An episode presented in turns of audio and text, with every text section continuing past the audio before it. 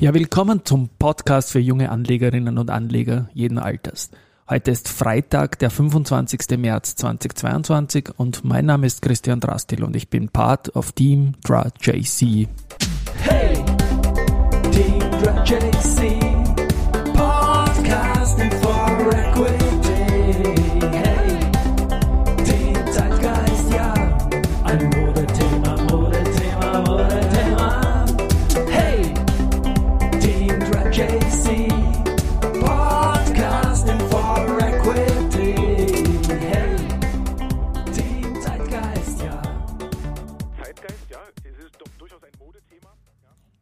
Ja, und wie alle Märzfolgen ist auch die heutige natürlich präsentiert von Wienerberger und Freisinger Enterprises.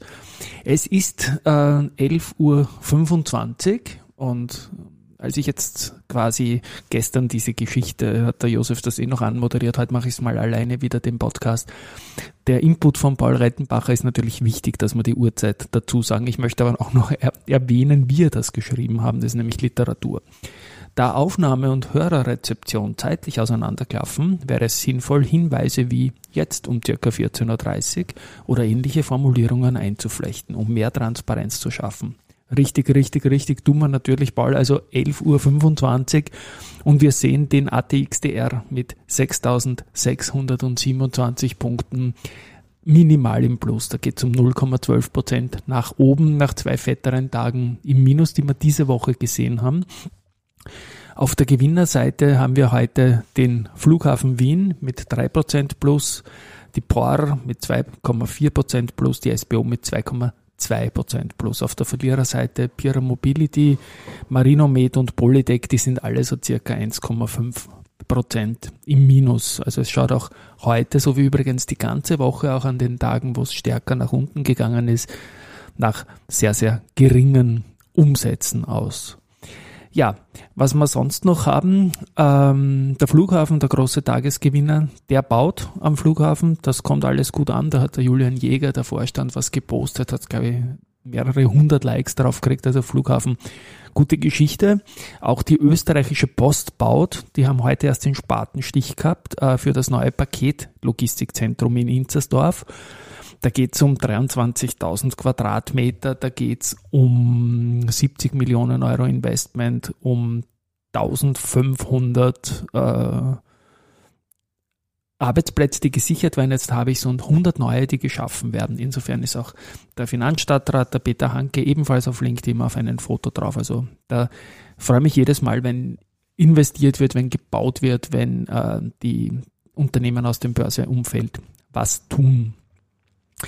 Das nächste Stichwort ist ähm, und Beyond oder And Beyond. Das war nämlich etwas, das ich gestern in der Post hatte. Das ist ein, ein Magazin der Ballfinger.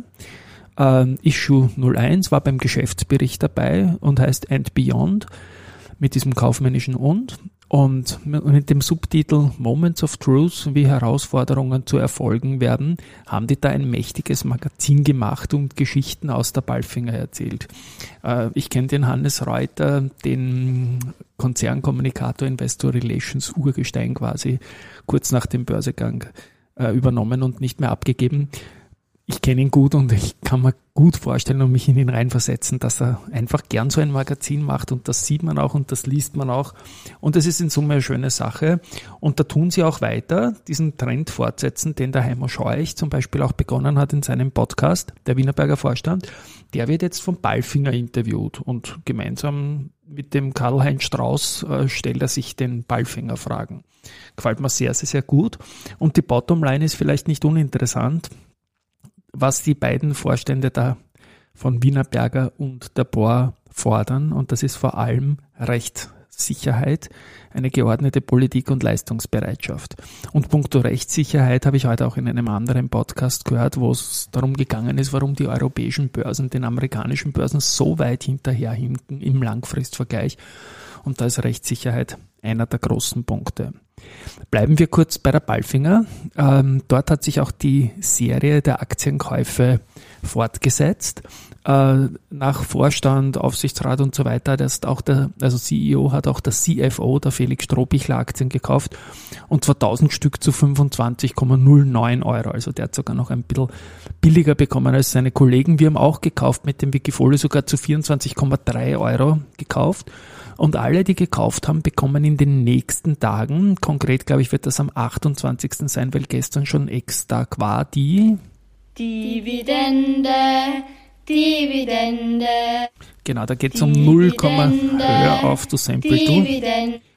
So, da geht es um, um 0,77 ähm, Euro je Aktie brutto. Und das sollte dann am 28. wie erwähnt gut gebucht werden.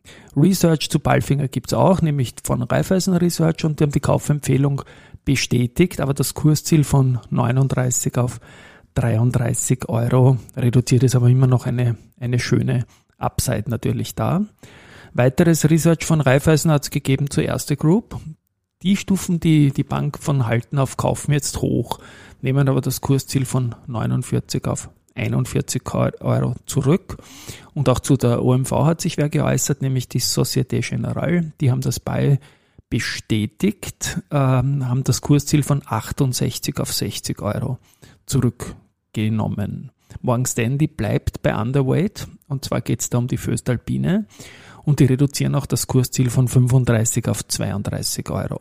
Goldman sagt sogar verkaufen, bei Föstalpine haben es vorher auch schon gesagt, erhöht aber das Kursziel von 29 auf 30 Euro. Also das sind alles so Geschichten, die natürlich zusammenhängen, jeweils mit dem aktuellen Aktienkurs.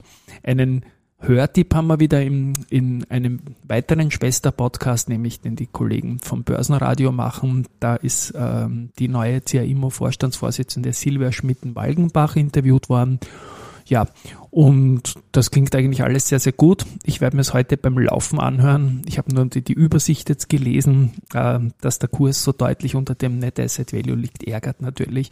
Das ist klar, ich freue mich auf gute Unterhaltung dann bei meinem Lauf werden wir in den Shownotes verlinken, falls man sich das dann auch geben will.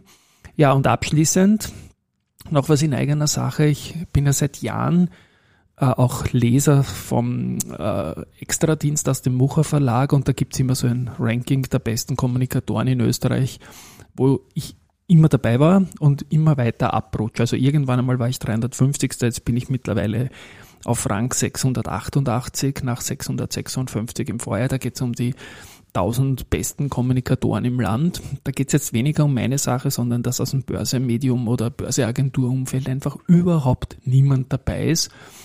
Einzelkämpfer auf 688, es ist einfach lächerlich und ich sage jedes Jahr das Gleiche. Wir in der Börsebranche, wir müssen einfach sichtbar werden. Vielleicht gelingt uns das ja mal. Bis dahin ein schönes Wochenende. Only